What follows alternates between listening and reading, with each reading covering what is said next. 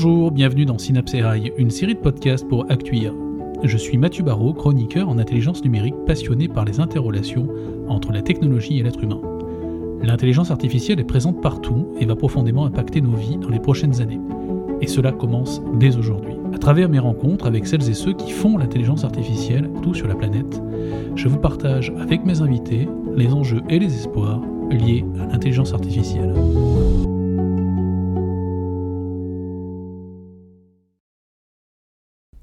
Bonjour, bienvenue dans ce nouvel épisode de Synapse AI. Nous allons aborder un des aspects de l'application de l'IA qui est peu traité et pourtant très important, c'est celui du domaine de la qualité dans la chaîne de fabrication industrielle. La France rayonne à travers le monde pour son savoir-faire, notamment dans le secteur du luxe, dont les qualités sont reconnues et valorisées. Peut-on espérer la même reconnaissance pour l'industrie française? Et comment l'IA peut aider ce secteur à optimiser leur qualité Pour en parler, j'ai le plaisir de recevoir Emmanuel Vignon, CIO de Sicara, qui va nous partager son regard d'expert sur ce sujet. Euh, Sicara, qui euh, est présent au sommet mondial de l'intelligence artificielle qui se déroule à Cannes, en France, du 14 au 16 avril, dans un format hybride euh, présentiel et distance. Mais sans plus attendre, je vais accueillir notre invité du jour, Emmanuel Vignon. Emmanuel, bonjour. Bonjour Mathieu. Alors Emmanuel, j'ai une première question pour vous. Qu'est-ce que ça coûte à une entreprise de faire de la qualité? Alors dans une industrie, dans, dans, le secteur industriel de façon générale, la qualité, ça a toujours été quelque chose qu'on regarde. Euh, parce que euh, tous les acteurs industriels ont tous besoin et envie de produire le meilleur, le meilleur produit avec, le, avec le meilleur niveau de qualité. Pour autant, en fait, il y a des vraies difficultés dans la, mesure de la non-qualité. comment est-ce que j'arrive à, à, mesurer le fait que j'ai un certain nombre de produits sur lequel je dois, faire des rappels parce que les clients sont, enfin, parce que parce qu'ils ont été livrés chez les clients avec euh, avec un défaut de qualité. Euh, et, surtout, combien ça me coûte euh, au, fur et à mesure de la construction du produit sur la chaîne de montage. Donc tous ces éléments-là, c'est des éléments qui sont assez difficiles. Et, et, en fait, le vrai problème, c'est que si je ne suis pas capable de mesurer le coût de la non-qualité, bah, je ne suis pas capable de savoir véritablement combien ça me, coûte, et du coup, j'ai du mal à, identifier les problèmes et, quelque part à les régler. Pour autant, on a quand même quelques études qui, euh, qui nous permettent d'en savoir un petit peu plus. Alors, il y a une étude euh, qui est sortie en 2018 euh, de Forrester pour, pour IBM qui estimait les temps d'arrêt de production non planifiés à 50 milliards de dollars. à l'échelle mondiale, euh, et sur ces 50 milliards de dollars, 42% seraient attribués à des défaillances euh, au niveau des équipements. Donc, on a tout de suite un, sujet de maintenance prédictive euh, qui, arrive voilà, en disant bah, tiens, est-ce que je suis capable de prévenir les défaillances des équipements? Ce qui me permettrait d'éviter les 42% de défaillances et donc potentiellement de limiter la, facture du coût de la non-qualité. Alors, bon, je ne sais pas ce que ça vaut cette, analyse, ça permet de donner quand même un, ordre de grandeur. Dans, cette même étude, euh, on, dit que euh, il y a à peu près la moitié des entreprises pour lesquelles le coût de la non-qualité euh, est compris entre 1 et 5 du chiffre d'affaires. Et, et, pour 34% des entreprises, ce coût pourrait s'élever à 5% voire 10% du chiffre d'affaires. Donc, quand on est sur 1 à 5% on peut se dire, finalement, c'est, pas, si, pas si important que ça. Quand on arrive à 5 ou 10% du chiffre d'affaires, là, ça, peut devenir euh, un vrai enjeu, pour les entreprises d'arriver à contrôler ce coût de la non-qualité. Euh, alors, du coup, euh, la, vraie question derrière, c'est qu'est-ce que l'IA peut faire par rapport à ça? Et est-ce que, j'arrive est finalement avec l'intelligence artificielle à contrôler ou en tout cas à, connaître mieux où se situent mes, mes, mes, mes causes racines de, de la non-qualité et puis derrière comment est-ce que je peux comment est-ce que je peux les adresser. Quel regard porte-t-on euh, en général euh, quel regard porte en général l'industrie sur euh, l'intelligence artificielle et également sur son application dans le domaine de la qualité en particulier? Alors quand on parle de, de secteur industrie, c'est pas forcément le secteur qui est le plus friand d'intelligence artificielle, en tout cas aujourd'hui, à l'heure où on se parle. Euh, y a, je pense qu'il y a différents facteurs qui, influent sur, euh, sur ce résultat.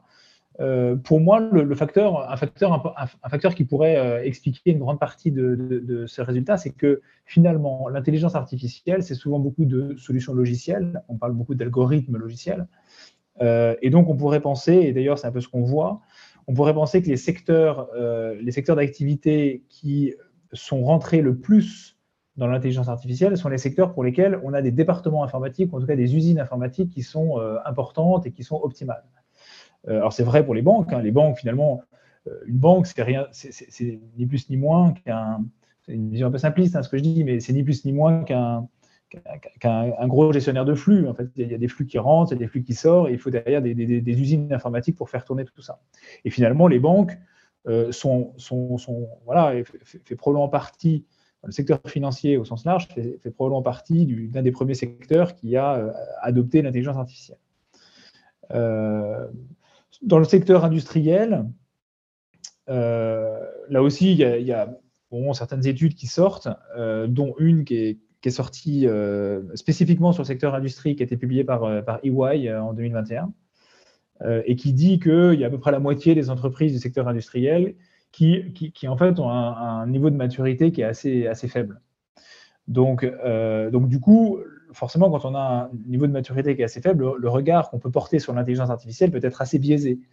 Euh, il peut être assez biaisé parce que euh, bah, on ne sait pas trop ce qu'on peut faire, on, peut avoir des attentes qui sont très élevées. Euh, on, peut s'imaginer, hein, je ne dis pas que c'est le cas de tout le monde, mais on peut s'imaginer que l'intelligence artificielle intervient un peu comme une solution miracle qui peut résoudre un certain nombre de problèmes. alors qu'en fait, on, va, voir que c'est plus compliqué que ça. Après, euh, on peut expliquer aussi, euh, enfin, il y a, d'autres raisons plus rationnelles. Là, ce que j'évoque, c'est des, raisons qui sont plutôt irrationnelles, hein, euh, peut-être liées à, l'intuition, une perception un peu immatérielle. Il y a, peut-être des raisons qui sont un petit peu plus voilà, tangibles, notamment la difficulté à obtenir des données de qualité la donnée, la donnée de qualité, c'est vraiment euh, une, matière première qui est absolument indispensable pour avoir des algorithmes d'intelligence artificielle efficaces. Si j'en ai pas, si j'ai pas de données de qualité, euh, je, peux avoir le meilleur algorithme du monde, j'en tirerai pas grand-chose. Donc là, ça fait un peu un parallèle avec ce que je disais juste avant, c'est-à-dire que les entreprises qui ont des données de qualité, c'est aussi des entreprises qui ont euh, des usines informatiques qui sont super efficaces. Euh, bon, c'est pas forcément toujours vrai. Hein. Je peux avoir des usines informatiques super efficaces et des données de mauvaise qualité. Mais pour avoir des données de qualité, il vaut mieux que j'ai des usines euh, super efficaces. Et si je vais voir dans l'industrie, là aussi, c'est pas forcément, enfin dans le secteur industriel, c'est pas forcément là où je vais trouver les usines informatiques qui sont le, plus efficaces. Euh, le, deuxième, la, deuxième raison un peu tangible, c'est comment dire une certaine forme d'incertitude des dirigeants du secteur industriel à pouvoir capturer un ROI. Là aussi, ça touche un peu à la maturité que peuvent avoir certains acteurs, certains dirigeants euh, des, acteurs industriels euh, sur euh, ce que peut faire l'intelligence artificielle. Voilà. Et enfin, le troisième levier aussi qu'on adresse souvent, c'est le cadre juridique qui n'encadre pas suffisamment bien la question de la responsabilité. Et alors, quand on parle de qualité, avec des produits qui sont livrés, des produits finaux qui sont livrés à des clients, si jamais on dit que euh, j'ai un processus d'intelligence artificielle qui a garanti que le produit était sans défaut et que dans la vie du produit, j'ai effectivement un défaut qui cause un tort qui peut aller jusqu'à la mort euh, à son utilisateur, bah, je vais toujours avoir un problème de, responsabilité. Est-ce que c'est le concepteur de l'algorithme ou est-ce que c'est l'industriel qui derrière euh, est responsable de, la conséquence de, cette défaillance Voilà. Donc voilà globalement ce qu'on peut dire un peu sur ce que, ce que, voilà, ce que portent euh, les industriels en général sur, euh, l'IA et, notamment sur, euh, sur le sujet de la qualité. Lorsque l'on cherche des exemples inspirants, Emmanuel, est-ce que l'Allemagne n'est pas un très bon exemple en matière d'application de l'intelligence artificielle dans son secteur industriel, notamment en ce qui a trait au contrôle qualité?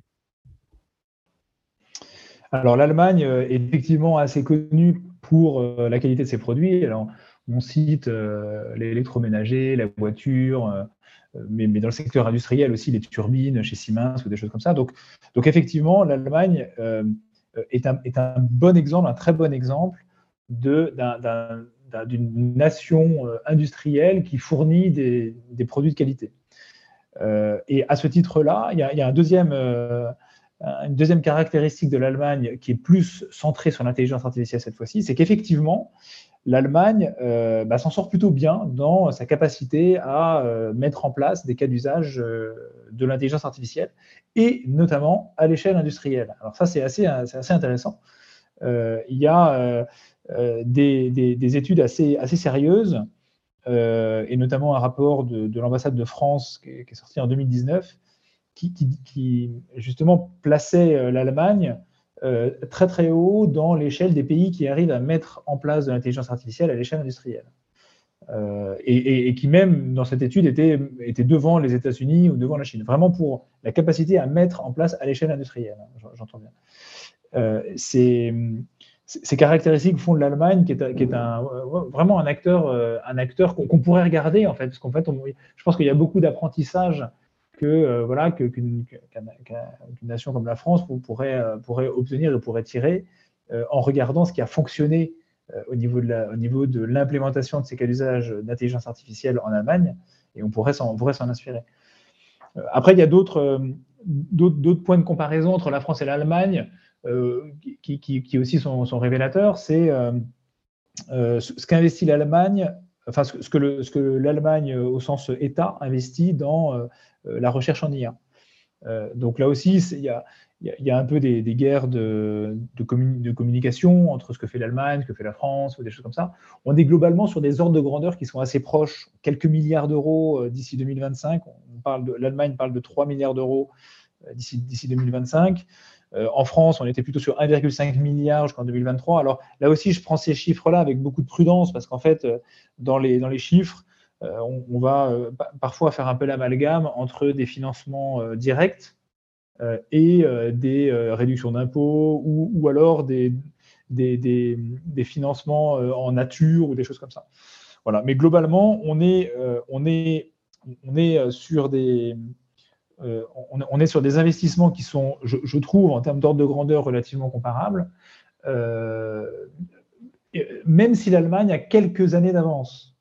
C'est-à-dire que l'Allemagne, euh, enfin, la France en est à son deuxième euh, plan euh, de développement sur l'intelligence artificielle qui est sorti là à l'automne 2021 en zoomant, en, insistant beaucoup sur la formation, alors que l'Allemagne l'avait déjà fait beaucoup plus tôt, en fait. L'Allemagne avait déjà investi sur la formation des, talents en intelligence artificielle beaucoup plus tôt.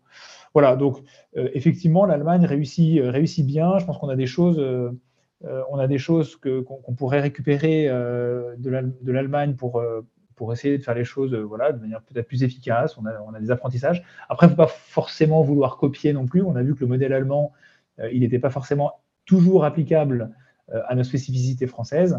Donc, je pense qu'il faut, voilà, faut, vraiment le prendre comme, comme, un, comme, un modèle dont on peut s'inspirer, mais pas forcément comme un modèle à plagier. Quel regard porte le secteur industriel sur l'intelligence artificielle et euh, son application dans le domaine de la qualité? En fait, les industriels ne sont pas forcément les premiers à s'être euh, intéressés à, l'intelligence artificielle. Euh, on estime qu'il y a à peu près la moitié des entreprises du secteur industriel qui ont, qui ont un, niveau de maturité relativement faible.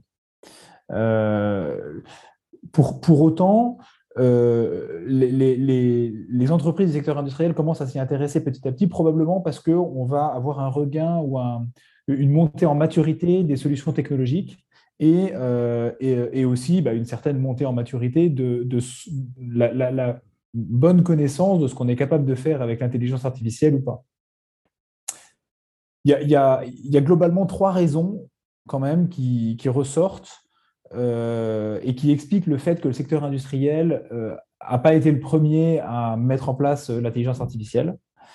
ces trois raisons, c'est un, le manque de données, et, je dis bien le manque de données de qualité. C'est-à-dire qu'en fait, on, a, on vient de sortir de, à peu près 20 ans, depuis les années 2000, depuis le début des années 2000, dans un mode où on disait à tout le monde de collecter le plus de données possible mais on s'intéressait relativement peu à ce qu'on allait en faire et relativement peu à la qualité. Et du coup, on se retrouve dans des situations aujourd'hui où euh, on a des data lakes, où on a des, données qui sont euh, extrêmement nombreuses dans les entreprises, mais on n'arrive pas véritablement à les utiliser soit parce qu'elles sont pas de qualité, pas de bonne qualité, soit parce qu'elles sont même pas véritablement disponibles pour le cas d'usage qui, bah, qui, nous intéresserait. Donc, donc cette, logique de données de qualité, ce manque de données de qualité, c'est pour moi le premier levier qui, qui, fait que les entreprises du secteur industrie ne, ne s'y sont pas encore intéressées. La deuxième raison, c'est le ROI. Euh, le ROI, en fait, c'est assez difficile de capturer le ROI d'une application d'intelligence artificielle parce que comme on fait des choses qu'on n'a pas l'habitude de faire, on arrive à faire des choses nouvelles, des choses assez prodigieuses quand on parle de reconnaissance visuelle ou des choses comme ça, bah, ce n'est pas forcément hyper facile de, euh, de savoir mesurer l'impact que ça va avoir au quotidien euh, euh, et, donc les gains potentiels que je pourrais récupérer. Autre facette aussi de ce type de projet d'intelligence artificielle, c'est que la logique de construction est une logique itérative. Et à partir du moment où vous êtes dans une logique itérative, c'est assez compliqué de maîtriser véritablement avec un niveau de précision élevé le coût de construction de ce type de solution-là. Et c'est pour ça qu'il faut essayer de trouver aussi des méthodes un peu astucieuses de construction, pas forcément en s'appuyant sur euh, une externalisation de ces compétences-là à outrance. On peut le faire euh, parce qu'à des moments donnés, on va avoir besoin de compétences fortes. Mais, mais, mais, mais, il faut être aussi capable pour les entreprises d'internaliser une partie de cette compétence-là, ce qui permet de maîtriser quelque part la structure de coût et donc d'arriver à, euh, à, une mise en contrôle des, des ROI. Et enfin, euh, la troisième raison, c'est le cadre juridique qui parfois freine on se dit est-ce que j'ai le droit de faire ça ou pas? Est-ce que j'ai le droit d'utiliser telle donnée ou pas?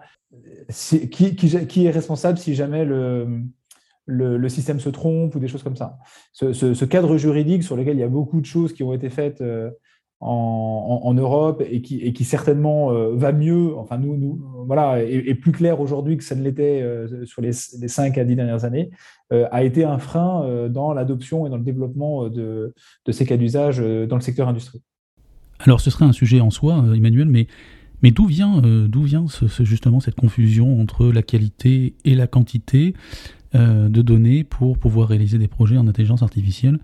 On a l'impression quelquefois que, les entreprises sont convaincues qu'il faut énormément de quantité pour faire de l'IA, au détriment de la qualité. Quel regard vous portez sur ce phénomène? Et est-ce que la technique retenue également n'a pas une incidence sur la question de la quantité de données? Notamment, je fais référence euh, au deep learning qui est très énergivore en data et euh, qui n'est pas forcément le cas du, ML. Mais euh, je voudrais savoir également ce que vous en pensez. En fait, c'est une bonne question. En fait, je pense que le problème de la data, c'est que, en fait, on a, je pense, simplifié à outrance le problème. Euh, tout le monde connaît le, terme consacré big data. Big data, ça veut rien dire, ça veut rien d'autre dire que vas-y collecte de la data. Mais, en fait, collecte de la data en mode quantité, pas en mode qualité. Donc en fait, personne s'est véritablement intéressé à la qualité de ce qu'on collectait. On, était dans une logique où on disait je collecte de la data, je verrai bien ce que j'en fais. Et Google était l'un des premiers à dire ça, vraiment à l'aube des années 2000 je collecte de la data sur, euh, les gens qui utilisent Google. Je ne sais pas ce que je vais en faire, mais je vais collecter de la data. Et, en fait, petit à petit, les usages sont arrivés. Mais les usages sont arrivés après avoir euh, commencé à collecter de la data. Et du coup, forcément, quand les usages arrivent après, bah, on collecte de la data sans véritablement savoir dans quel réceptacle de données je les mets euh, et sans véritablement mettre en place des systèmes de contrôle qualité parce que finalement, on n'en a pas tellement l'usage. Donc, au-delà de dire si c'est euh, machine learning ou deep learning, oui, le deep learning est plus consommateur de données, euh, mais au-delà de cette logique-là, je, pense que cette problématique de qualité est une problématique nouvelle. Euh, et d'ailleurs, on le voit sur certains challenges Kaggle. Jusqu'à présent, les challenges Kaggle, c'était en mode voilà un dataset, voilà une problématique, trouve, travaille sur le modèle et trouve-moi le modèle le plus efficace pour répondre à une problématique donnée. Là, aujourd'hui, on a des challenges Kaggle qui sont data-centriques. Alors, qu'est-ce que c'est qu'un des, approches data-centriques? C'est je te donne, je te donne la problématique et le modèle euh, et, le dataset, et derrière, travaille sur le dataset pour faire en sorte, mais donc sans toucher le modèle, travaille sur le dataset pour faire en sorte que euh, la, performance bah, de, en fait, du système, data plus modèle, soit la meilleure. Et ça, c'est des approches qui sont nouvelles, qu'on ne voyait pas euh, il y a cinq ans. Euh, où on était exclusivement euh, dédié à l'amélioration du modèle de machine learning en tant que tel. Est-ce que l'Allemagne n'est pas un très bon exemple en matière d'application d'IA dans son secteur industriel? Et notamment dans le contrôle qualité, je fais référence ici euh, notamment au secteur automobile avec le, groupe Volkswagen Audi. On le cite, on le cite très souvent, hein, le, groupe, le groupe Volkswagen Audi. Euh, c'est vrai, l'Allemagne est assez présente, euh, enfin, le tissu industriel allemand est assez présent. On a des exemples aussi avec Siemens qui utilise l'intelligence artificielle en, réseau neuronal dans ses turbines à gaz. Euh, c'est plus de 500 capteurs qui surveillent différents paramètres. et derrière, le système apprend euh, en fonction bah, de, ce qui s'est passé euh, avant, euh, et, le système est capable de prendre des décisions en ajustant certaines valeurs de pilotage, par exemple. Ça, c'est des, exemples qui, sont, qui, sont, déjà en production, qui sont déjà mis à l'échelle, euh, dans le groupe Volkswagen, on parle souvent de ces usines qui sont euh, équipées de, robots euh, autonomes et qui permettent de, transporter des pièces d'un endroit A à un endroit B dans une usine. On en parle beaucoup. En fait, si on essaie de placer un peu des chiffres, c'est vrai que l'Allemagne est plus en avance que nous dans la mise en place de cas d'usage à l'échelle.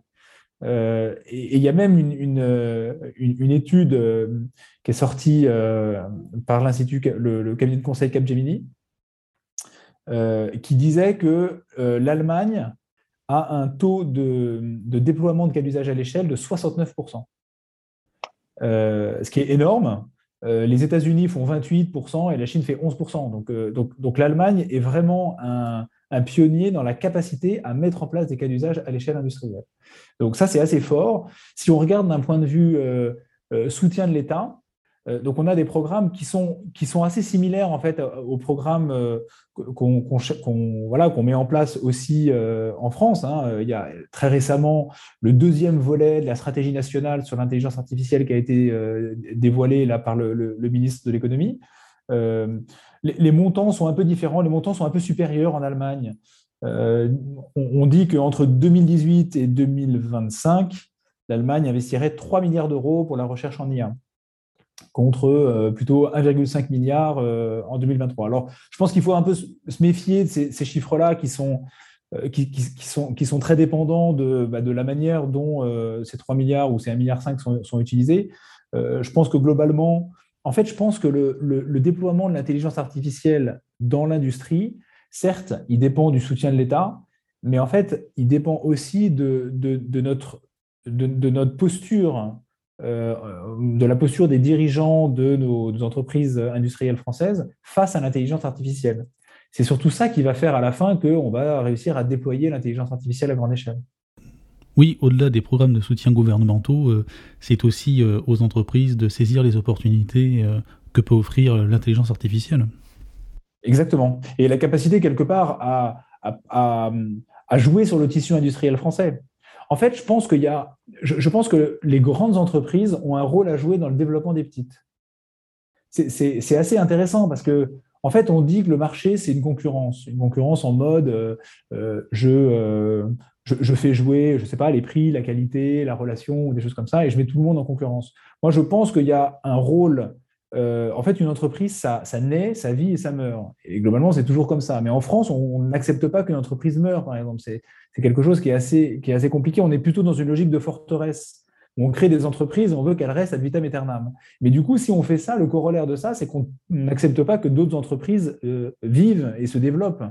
Et du coup, quelque part, euh, un peu inconsciemment, on crée des freins à ces développements-là on se dit, ah ben tiens, euh, si j'ai une startup qui arrive là-dessus, elle va disrupter euh, un ordre établi et je n'ai pas tellement envie que l'ordre établi soit disrupté. Et quelque part, mais c'est tout ça, je pense que c'est les processus qui sont un peu inconscients dans nos, esprits, dans notre culture. Euh, je pense que ça crée certaines, certains freins au développement de l'intelligence artificielle. Et je pense que pour l'avoir vécu dans, une, dans une autre vie, moi j'ai des, des, patrons de grandes entreprises qui me... Enfin, qui, qui, vraiment n'était pas en phase avec le fait que la grande entreprise a un rôle à jouer dans le développement de la petite. Et pour moi, c'est un problème, c'est quelque chose qui est gênant. Je pense que euh, en tant que citoyen français, patron d'une grande entreprise, euh, on a un rôle à jouer aussi dans le développement des petites. Et quelles peuvent être les conséquences d'une démarche qualité non maîtrisée?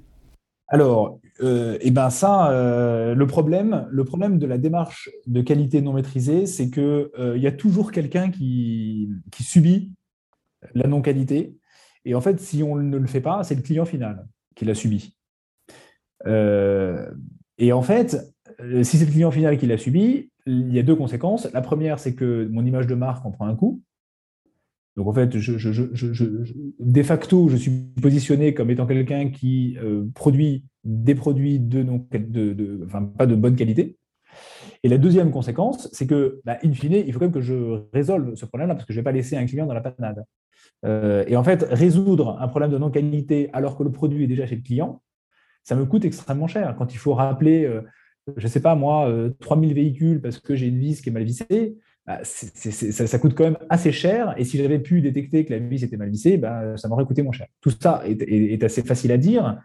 Euh, je, reconnais bien que c'est quelque chose de, compliqué. Pour autant, je pense qu'on a des, leviers d'amélioration qui sont importants euh, et qui permettent d'adresser euh, justement les conséquences d'une démarche de qualité non maîtrisée le, vrai exemple, c'est les chiffres. Hein. Je, reprends mon étude AFNOR euh, de 2017. Hein.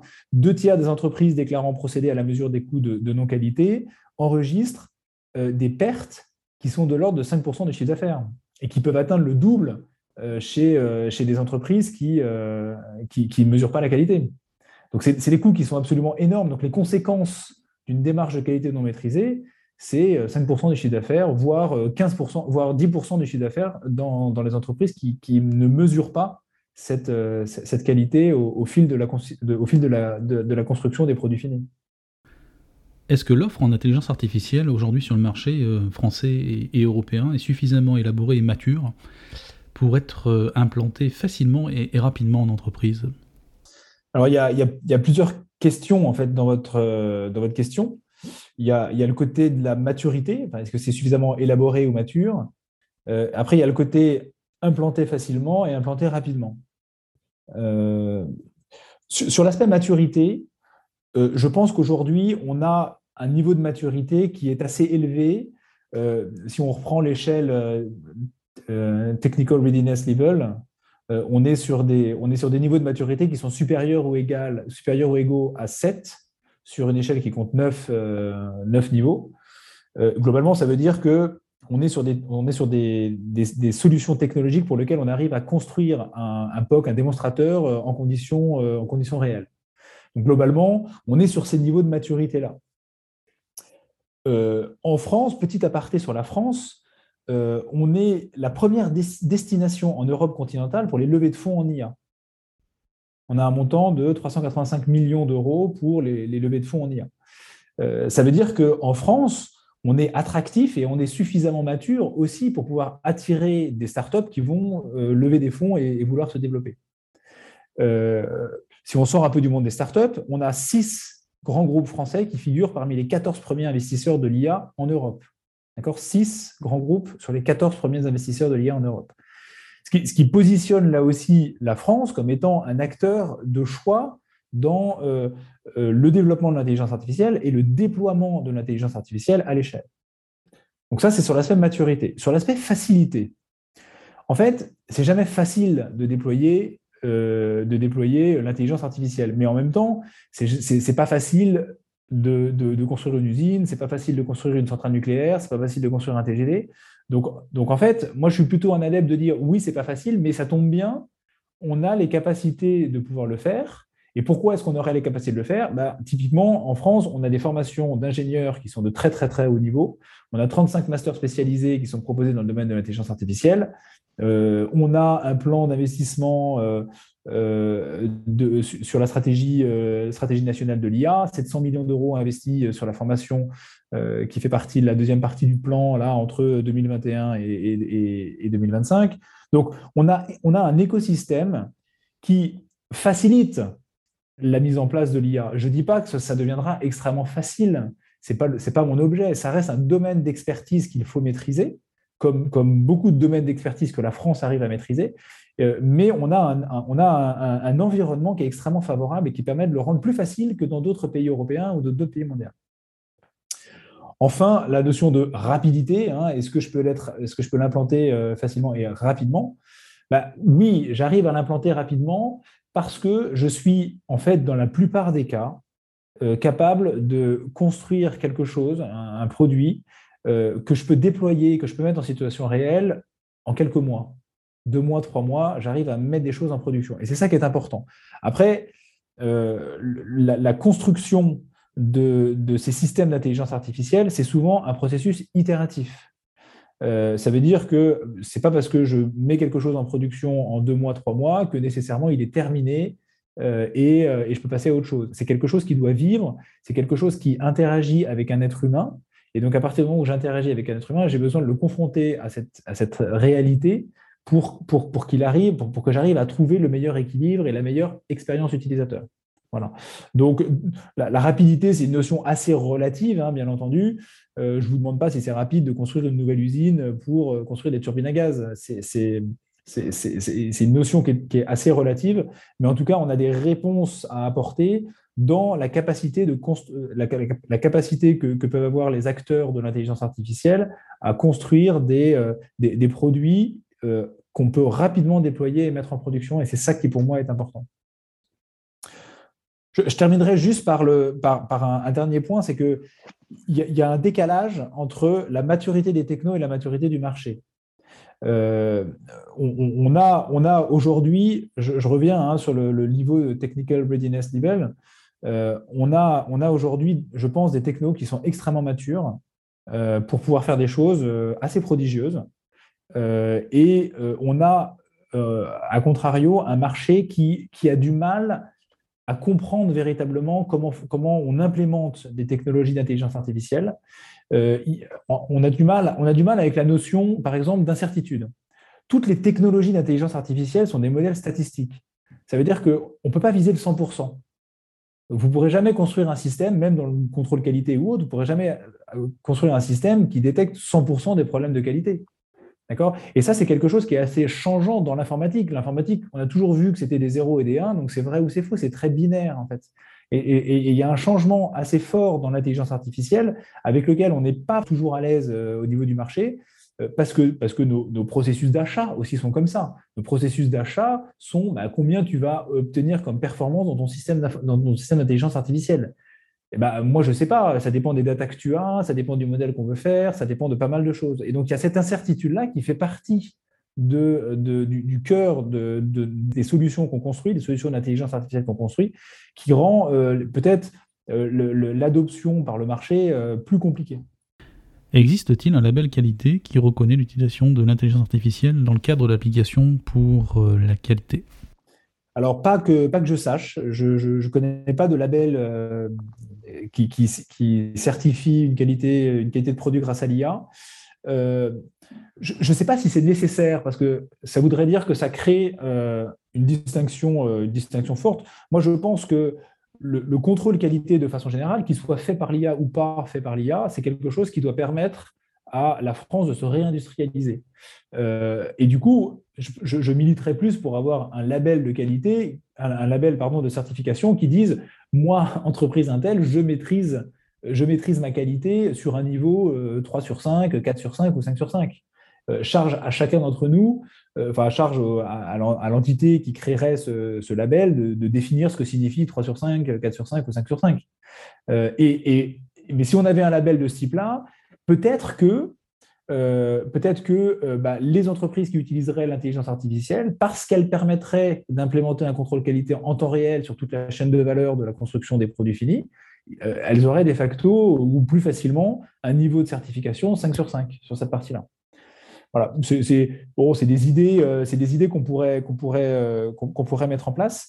Euh, il y a un label qui peut-être pourrait se rapprocher de, ça. Je, c'est un peu tiré par les cheveux, mais c'est le label de l'IA de confiance qui est poussé par le, par le gouvernement, qui s'appelle Secnum, Secnum, Cloud.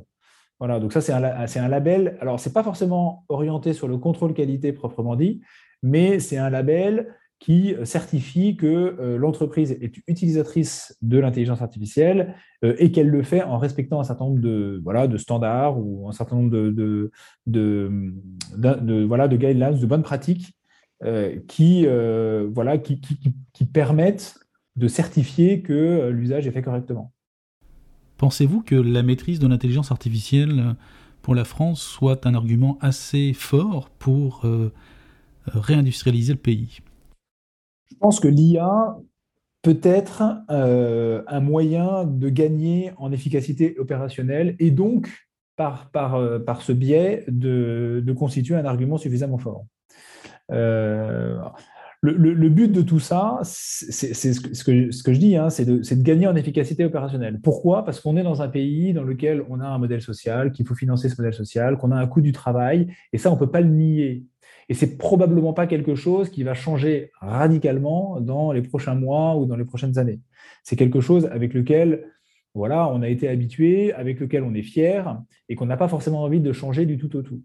Donc, dans notre structure de coût pour la construction de, nos, produits, euh, ce sur quoi on peut agir, c'est bien la montée en gamme. C'est bien la montée en gamme et l'efficacité opérationnelle.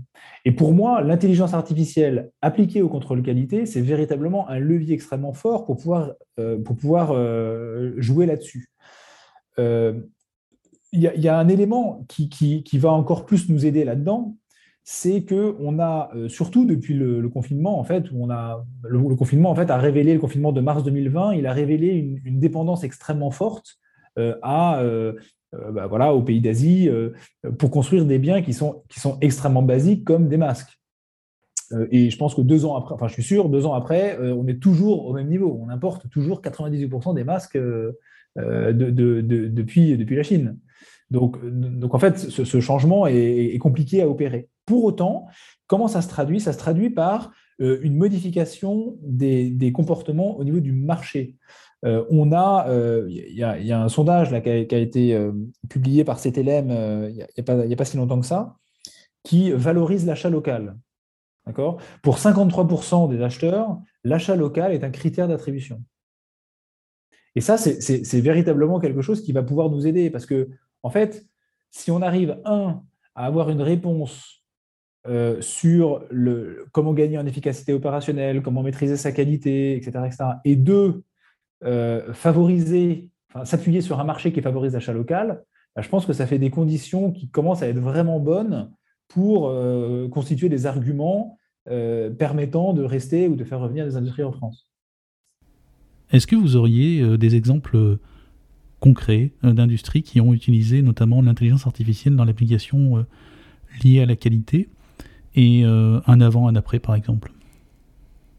Oui, alors on a, il y a plusieurs, il y a plusieurs acteurs qui, qui, qui, ont, voilà, qui, qui, s'y sont, qui sont pliés. Je pense à Airbus, Airbus qui, qui, a réduit de 20% son volume d'événements de non-qualité sur la 350 grâce à une plateforme numérique qui euh, agrège et organise euh, tout un tas de données issues de sources euh, diverses et variées. Donc, on, a cette capacité, un, à se connecter à des data sources hétérogènes, et deux, à les agréger, et trois, à les interpréter.